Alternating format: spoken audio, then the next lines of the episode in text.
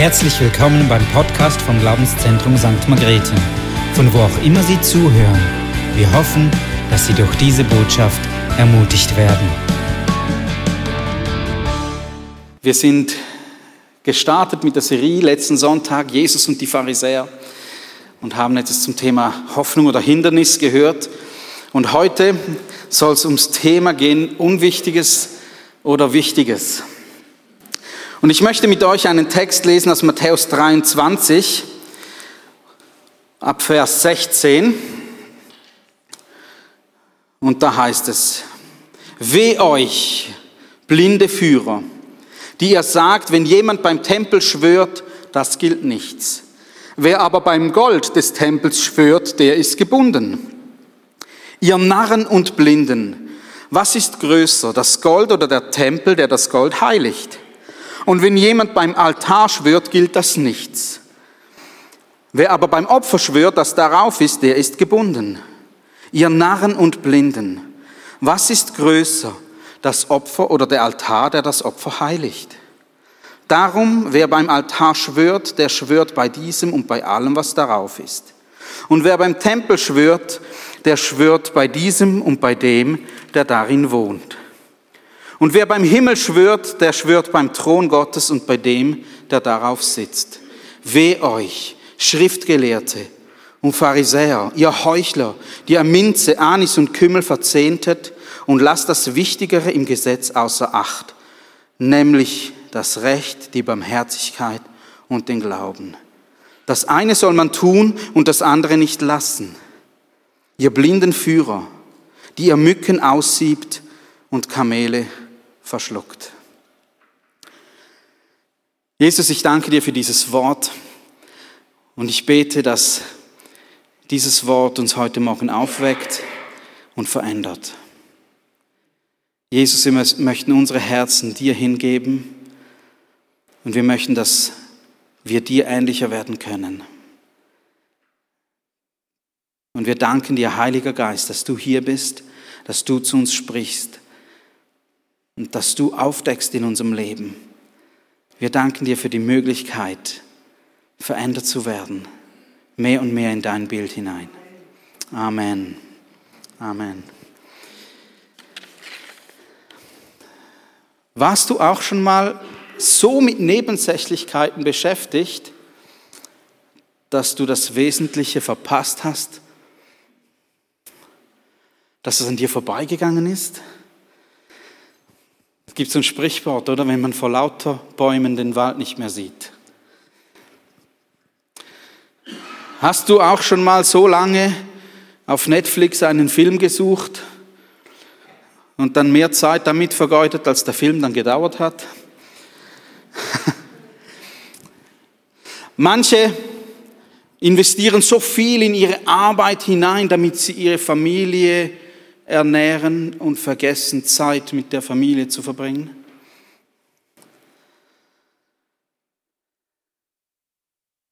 Manchmal konzentrieren wir uns in unseren Beziehungen so auf die nervigen Dinge des Partners, dass wir all das Gute, was in ihm steckt, vergessen. Wir kennen das doch, dass die Nebensächlichkeiten dann oft zur Hauptsache werden. Und genau das war das Problem der Pharisäer und Jesus spricht das hier an. Sie waren so damit beschäftigt, die Nebensächlichkeiten des Gesetzes einzuhalten, dass sie die wichtigen Dinge, die Gott von ihnen forderte, verpasst haben. Und das lag daran, dass ein Missverständnis vorlag. Und dieses Missverständnis möchte ich mit euch mal kurz anschauen. Schau mal, wenn Gehorsam gegenüber des, dem Gesetz als Voraussetzung für die Errettung verstanden wird, dann ist jeder dazu geneigt, Schlupflöcher zu suchen. Oder die Pharisäer gingen davon aus, wenn ich alles im Gesetz einhalte, dann werde ich gerecht vor Gott und errettet. Und das stimmt auch. Wenn wir alles einhalten, was das Gesetz fordert, dann sind wir gerecht vor Gott. Das Problem ist, dass das kein Mensch geschafft hat, außer Jesus Christus. Niemand hat das geschafft. Niemand hat das geschafft. Und Jakobus sagt sogar im Kapitel 2, Vers 10, selbst wenn du nur gegen ein Gesetz verstoßen hättest, dann hast du gegen alles verstoßen. Du kannst das nicht, ich sage jetzt mal, skalieren. Wenn du gegen eine Regel, gegen ein Gesetz Gottes verstoßen hast, dann hast du gegen das ganze Gesetz verstoßen. Und die Pharisäer wussten und sie merken doch auch in ihrem Leben, dass sie das Gesetz nicht einhalten können. Also was tun? Und ich glaube, wir hätten dasselbe gemacht. Oder wir machen zum Teil auch dasselbe. Wir suchen uns Schlupflöcher, oder? Wie kriege ich das hin, dass es so aussieht, als ob ich das Gesetz halten würde, aber eigentlich muss ich es dann gar nicht richtig halten? Sie versuchten die wirkliche Bedeutung von Gottes Worten zu umgehen. Und weißt du, die Absicht ist ja per se nicht schlecht gewesen, denn sie wollten ja gerecht vor Gott sein. Das war ihr Ziel. Und sie merkten, aber ich schaffe es nicht. Ich schaffe es nicht. Und so versuchten sie sich Abhilfe zu schaffen. Und eine Abhilfe ist, die war beim Schwören, bei diesem Thema. Weißt du, und das Ablegen von Schwüren, das war eine gängige Praxis in dieser Zeit. Man hat das benutzt, um Verträge zu schließen und man hat es benutzt, um seinen Worten Glaubhaftigkeit mitzugeben. Gesagt, hey, wir kennen das heute manchmal, ich schwöre, oder? Aber es ging darum, hey, du kannst mir glauben, dass das, was ich jetzt sage, wahr ist.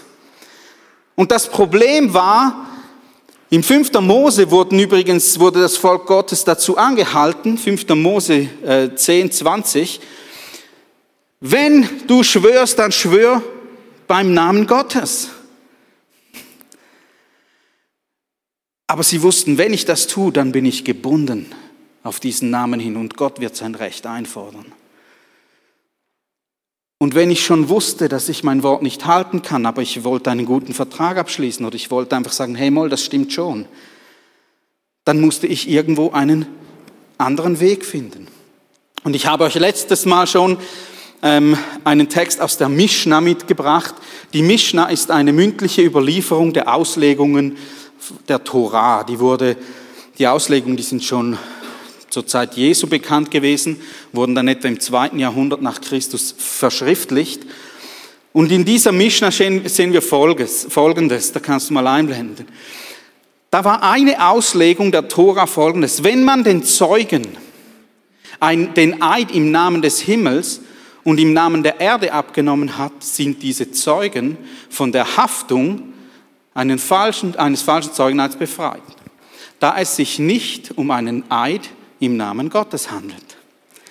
Sie haben einfach gesagt, weißt du, was dann schwöre bei der Erde oder dann schwöre halt beim Himmel und dann, wenn du das dann brichst, dann ist das nicht so schlimm, dann bist du nicht haftbar für diesen falschen Schwur.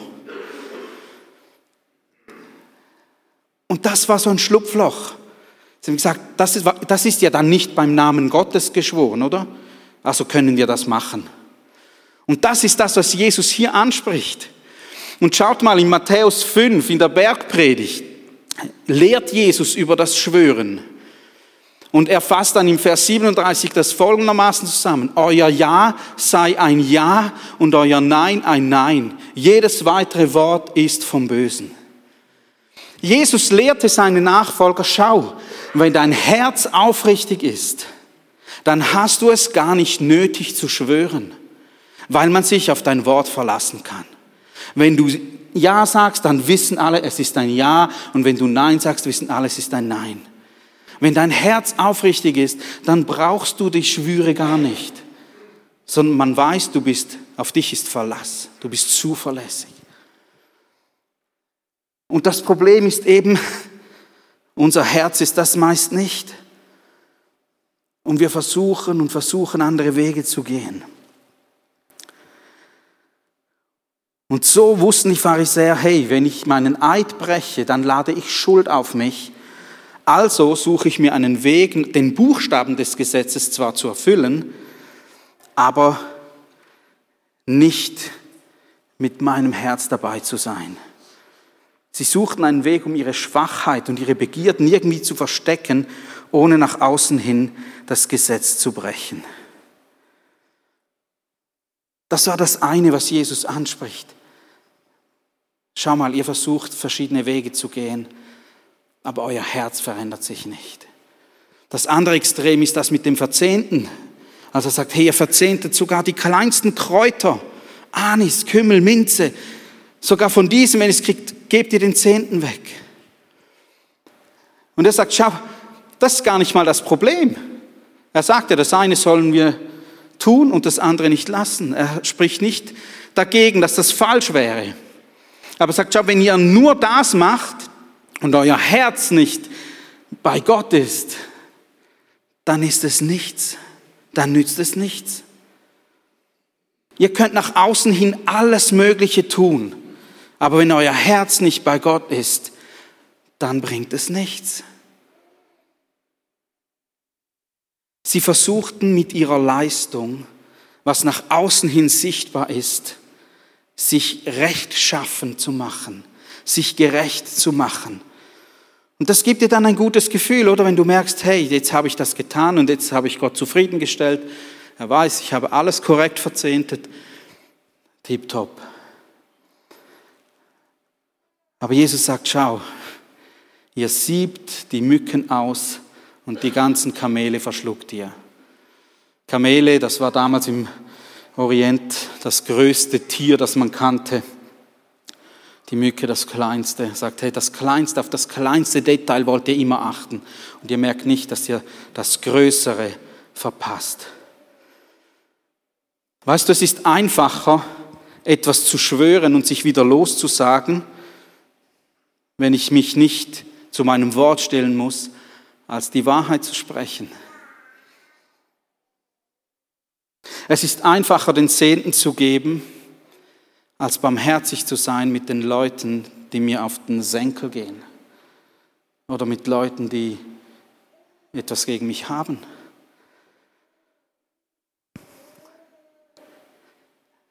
Und geht es uns nicht manchmal auch so?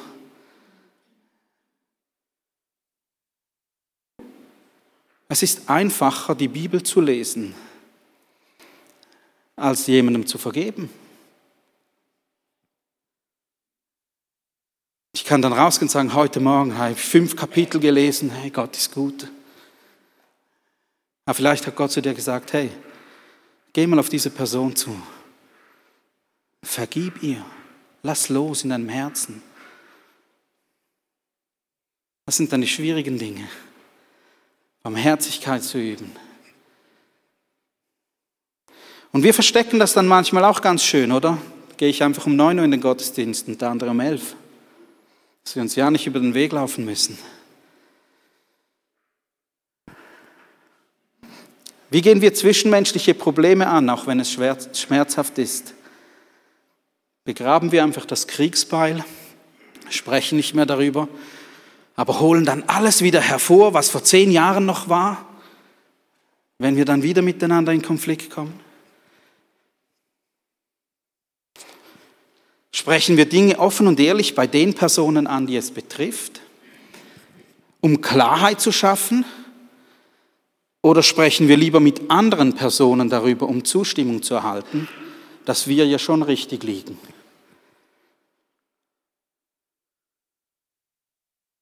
Und wenn Gott mich dann darauf anspricht, entschuldige ich mich, dass der andere ja noch viel schlechter ist als ich? Oder bin ich bereit, mein Herz ansprechen zu lassen und zu sagen, Gott, es tut mir leid. Ich möchte umkehren. Ich möchte, dass du mein Herz veränderst. Schau, und das ist es, was Jesus von den Pharisäern wollte. Er sagte, ich, ich möchte, dass ihr euer Herz ändert. Ich möchte, dass ihr euer Herz ändert. Und da kommt die Korrektur von Jesus hinein. Sie dachten, sie sind gerecht und werden dann auferstehen nach dem Tod, weil sie das Gesetz gehalten haben. Und wie ich gesagt habe, nur Jesus gelang das überhaupt. Und Jesus sagte den Pharisäern immer und immer wieder, was viel wichtiger wäre. Er sagt ihnen immer wieder, hey, geht hin und überlegt euch, was es heißt. Ich möchte, dass ihr Barmherzigkeit übt, gehorsam seid und nicht, dass ihr Opfer bringt. Immer wieder zitiert Jesus diesen Text. Und auch hier zitiert er einen Text, den wir gelesen haben. Recht sollen wir tun. Barmherzigkeit sollen wir üben. Treu sollen wir sein. Das ist etwas, was er aus dem Alten Testament genommen hat. Die Schriftgelehrten und die Pharisäer, die wussten, was er sagt. Es war nämlich eine Stelle aus dem ähm, Propheten Micha. Ich habe diese Stelle mitgebracht, heißt, es ist dir gesagt, o oh Mensch, was gut ist und was der Herr von dir fordert. Die Pharisäer hatten ja gewusst, was da drin steht. Die hatten gewusst, dass Gott sagt, es ist dir gesagt, was, du, was gut ist und was Gott von dir möchte. Was anderes als Recht tun, Liebe üben und demütig wandeln mit deinem Gott. Die wussten, die Pharisäer, hey, das ist das, was Gott von uns verlangt. Und Jesus erinnert sie daran, sagt, das sind die wichtigen Dinge des Gesetzes. Und eigentlich lässt sich das in einfachen Gebot zusammenfassen. Liebe deinen Gott von ganzem Herzen, deiner ganzen Seele, mit deiner ganzen Kraft und deinen Nächsten wie dich selbst. Und dann sagt Jesus noch, daran hängen das ganze Gesetz und die Propheten. Das sollen wir tun. Um das geht es. Und weißt du, nichts, was wir äußerlich tun könnten, nützt irgendetwas, wenn es nicht aus Liebe zu Gott und zu unseren Mitmenschen geschieht. Nichts. Und jetzt kommen wir zum Problem. Wir können das nicht tun. Wir können uns weder durch Leistung erretten, noch durch Leistung unser Herz verändern. Und weißt du was, das Gesetz ist sogar nicht mal dazu gegeben, uns zu erretten und unser Herz zu verändern. Das Gesetz hatte eine einzige Funktion, uns von der Sünde zu überführen. Dass wir merken, wir schaffen es nicht. Und wir müssen kapitulieren und sagen, ich krieg's nicht hin. Ich krieg's nicht auf die Reihe. Und weißt du, was die logische Konsequenz davon ist? Ich brauche einen Erretter. Ich brauche einen, der mich erlöst aus diesem Zustand, weil ich es nicht hinkriege. Ich krieg's nicht hin. Für die Errettung braucht es keine Leistung. Es braucht Glaube. Es braucht Glaube, nicht Leistung.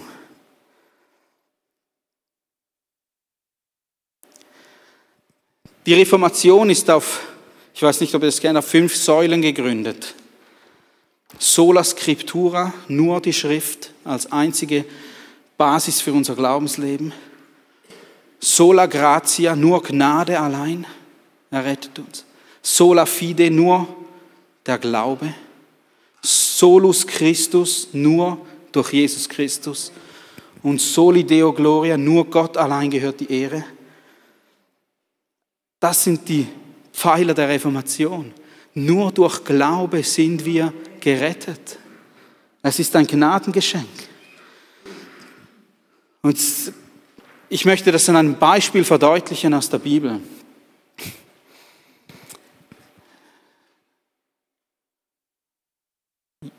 Mögt ihr euch erinnern an die Verbrecher, die mit Jesus gekreuzigt wurden? Und einer von diesen Verbrechern steht auf einmal im Himmel. Er steht auf einmal im Himmel. und denkt sich vielleicht, oh, was, was mache ich hier? Und da kommt ein Engel zu ihm vielleicht, oder? Ich stelle mir das jetzt einfach mal so bildlich vor, gell? Und sagt, was machst du hier? Wie bist du hier reingekommen? Und er hat gesagt, keine Ahnung. ja, hast du jemals eine Bibelstunde besucht? Nö.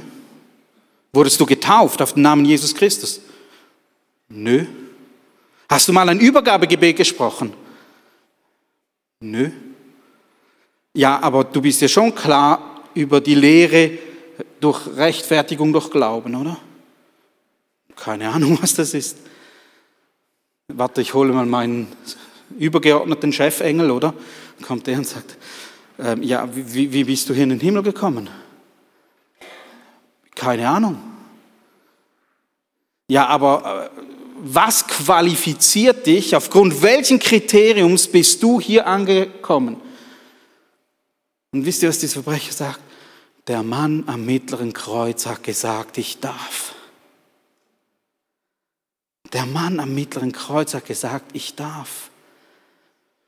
Es war Glaube, dass Jesus Christus der Sohn Gottes ist. Er hat keine Leistung gebracht, nichts gemacht als nur Sünde in seinem Leben, für die er hingerichtet wurde. Aber am letzten Moment, als er mit Jesus am Kreuz hing, hat er gesagt, du bist Gottes Sohn. Denke an mich, wenn du in dein Reich kommst. Und er sagte, heute noch wirst du mit mir im Paradies sein. Der Mann am mittleren Kreuz hat gesagt, ich darf kommen. Das war die einzige Möglichkeit für ihn. Wir können uns nicht aus Leistung erretten. Und wir können uns nicht aus Leistung verändern. manche mögen dann sagen, ja, aber Moment mal, stopp, halt. Wer die Bibel kennt, gell? Jakobus 2, Vers 14 sagt doch, wir können nicht allein aus Glaube gerettet werden, es braucht auch die Werke dazu.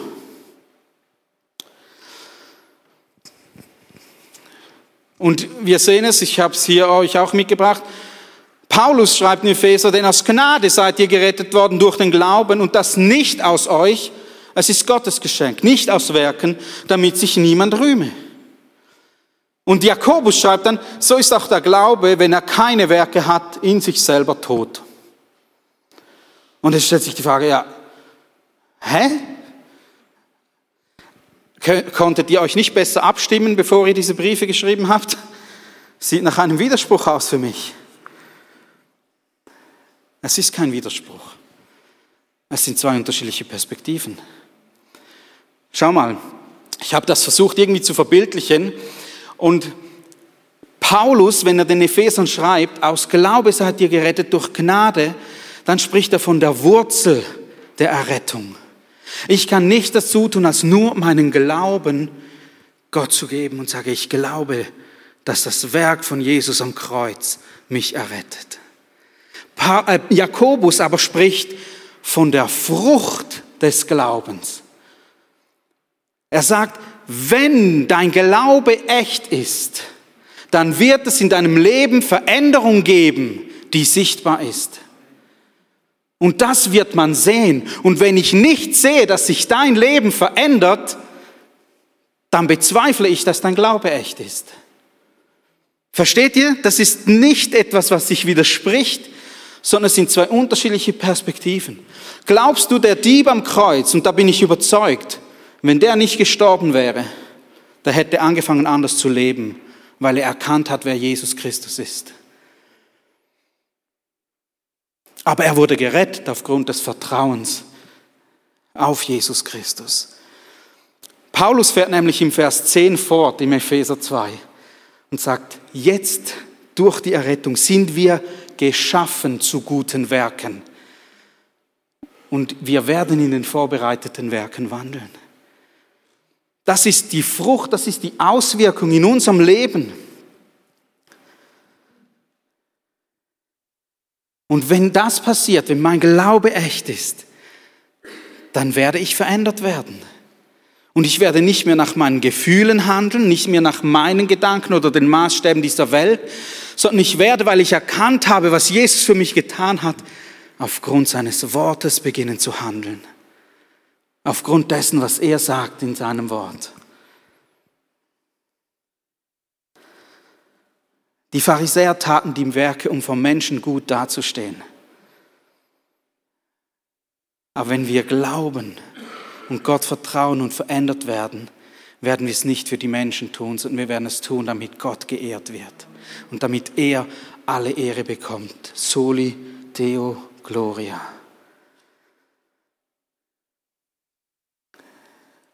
Und jetzt kommt nichts Neues, aber ich bete wirklich, dass wir zunehmen an Erkenntnis davon. Alles, was wir tun können, kommt zu Jesus. Kommt zu Jesus. Jesus sagt das den Pharisäern geradewegs ins Gesicht in Johannes Kapitel 5. Er sagt ihm, schau, ihr studiert die Schriften, weil ihr glaubt, darin ewiges Leben zu finden. Aber ihr wollt nicht zu mir kommen. Das ewige Leben steht direkt vor ihnen. Aber sie wollen nicht zu Jesus kommen. Und deshalb komm zu Jesus. Weißt du, was ich glaube? Wenn wir wirklich Zeit mit Jesus verbringen, Zeit mit dem, der perfekt ist, der absolut heilig ist, der absolut rein ist, dann werde ich merken, was in meinem Leben nicht in Ordnung ist. Sein Licht wird auf mein Leben scheinen und ich sehe meine Flecken und Runzeln und meinen Schmutz. Aber Jesus kommt nicht und verdammt mich deswegen und beschuldigt mich, sondern er sagt, komm, wir reinigen das. Komm, wir arbeiten daran. Aber wenn ich wirklich mit ihm Zeit verbringe, sehe ich, was nicht stimmt in meinem Herzen.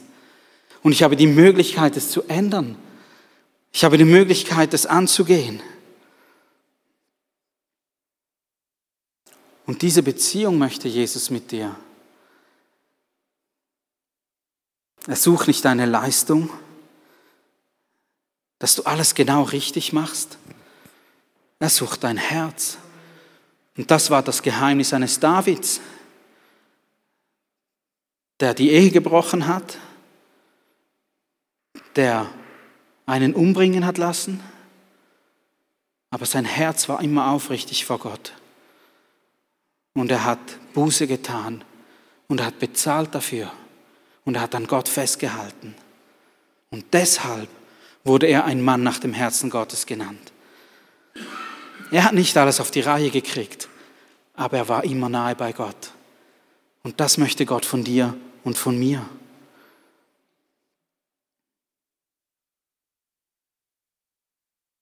Und ich weiß und du weißt, dass Gott deine Beziehung möchte. Komm zu ihm, komm zu dieser Quelle des Lebens. Vielleicht bist du hier und sagst, hey, wieso soll denn Jesus der einzige Weg sein? Der ist so exklusiv. Wieso soll denn er der einzige Weg sein? Die einzige Erlösung.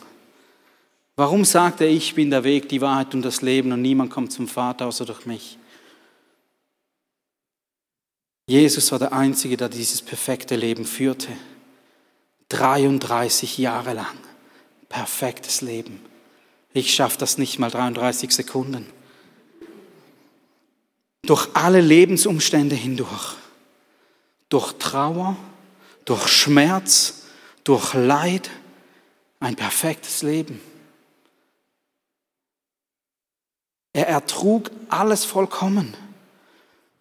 Er war nicht nur einfach ein göttlicher Mensch, er war Gott im Fleisch. Er hat nicht nur einfach kluge Dinge gesagt, er war die Weisheit in Person.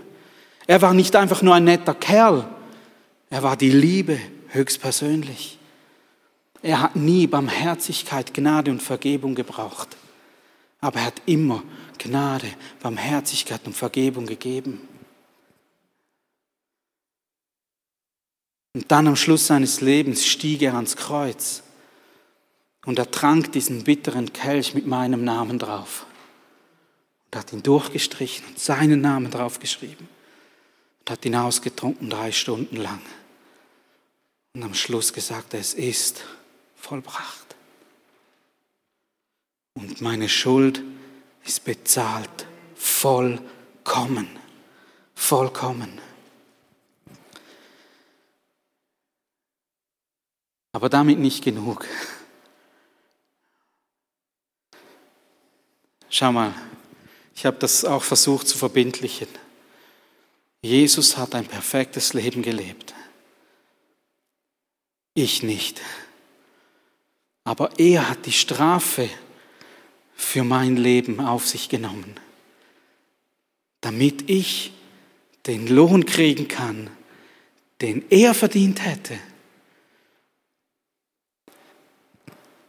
Er hat mir nicht nur die Strafe erlassen, sondern er hat mir auch seinen Lohn gegeben, nämlich in Ewigkeit zu leben, Friede und Versöhnung mit Gott zu haben, gerecht vor dem Vater im Himmel zu stehen. Er hat gesagt, komm, wir tauschen den Platz. Komm, wir tauschen den Platz.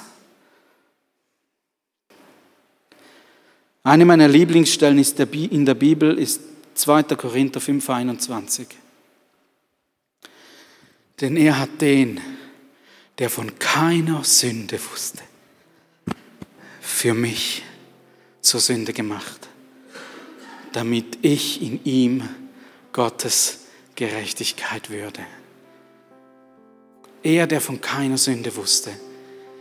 Er, der noch nie einen schlechten Gedanken hatte. Er, der noch nie diese Bilder angesehen hast, die du vielleicht angesehen hast. Aber in diesem Moment am Kreuz wurde die ganze Strafe aller Sünden der ganzen Menschheit, vergangene, gegenwärtige und zukünftige, auf ihn gelegt. Er verkörperte diese Sünde dort am Kreuz. Und er trug die Strafe. Und der Zorn Gottes, der dein und mein Leben hätte treffen sollen, wurde auf ihn ausgeleert. Bis auf den letzten Tropfen. Und er duldete alles, wie ein Lamm, das geschlachtet wird.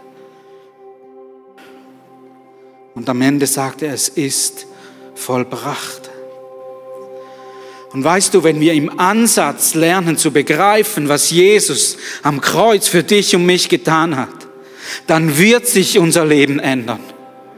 Dann wird sich unser Leben ändern. Es kann doch nicht sein, dass wir uns gegenseitig zerfleischen in der Kirche und Jesus ist am Kreuz für uns gestorben. Es kann doch nicht sein, dass wir in diese Welt hinausgehen und uns verhalten, Entschuldigung, wie Sauen. Und Jesus ist für uns am Kreuz gestorben.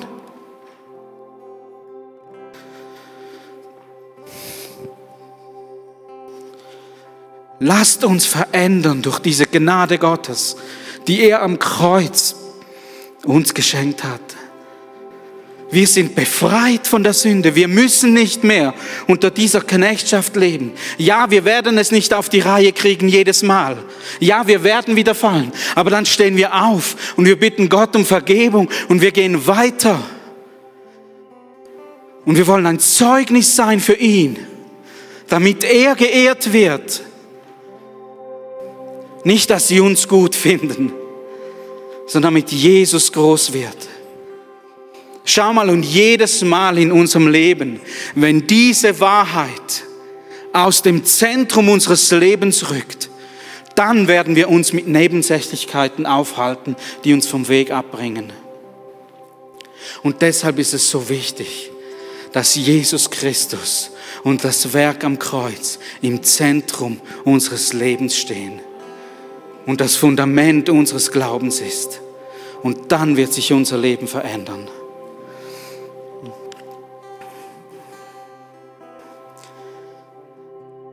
Wir werden uns jetzt eine Zeit nehmen.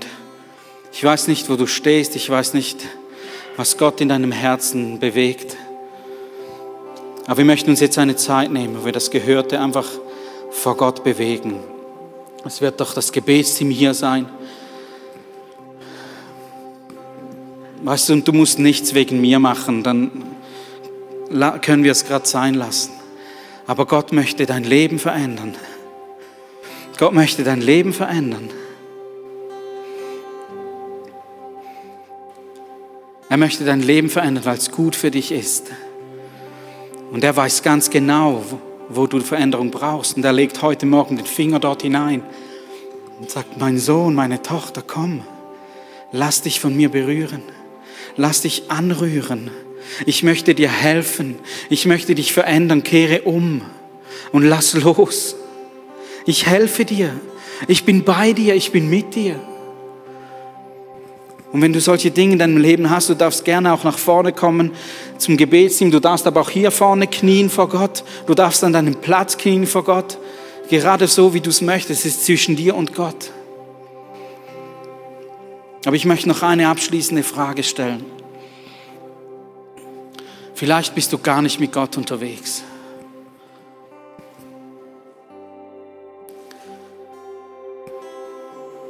Und du spürst heute Morgen, wie er dich ruft. Wie er sagt, komm zu mir. Auch für dich habe ich bezahlt am Kreuz. Auch für dich habe ich mein Leben hingegeben. Auch deine Strafe habe ich auf mich genommen, damit du frei sein kannst, damit du gerecht vor mir stehen kannst und ewiges Leben kriegst.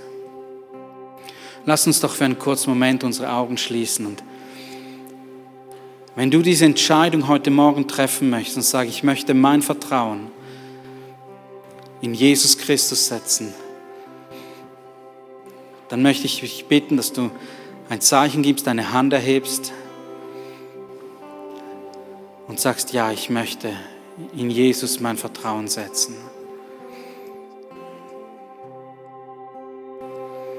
Ist jemand hier, der dieses, diese Entscheidung treffen will? Danke. Ist noch jemand hier? Danke. Jesus, und wir kommen nun zu dir und wir legen dir unser Herz hin. Es ist nichts, was wir dir bringen können. Keine Leistung, nichts, was wir hätten tun können, als nur unser Herz. Herr, wir glauben an dein Werk vom Kreuz am Golgatha, dass du für unsere Schuld und Sünde gestorben bist, dass du uns frei gemacht hast und gerecht gemacht hast und dass wir nun Kinder Gottes sein dürfen. Wir danken dir dafür. Amen.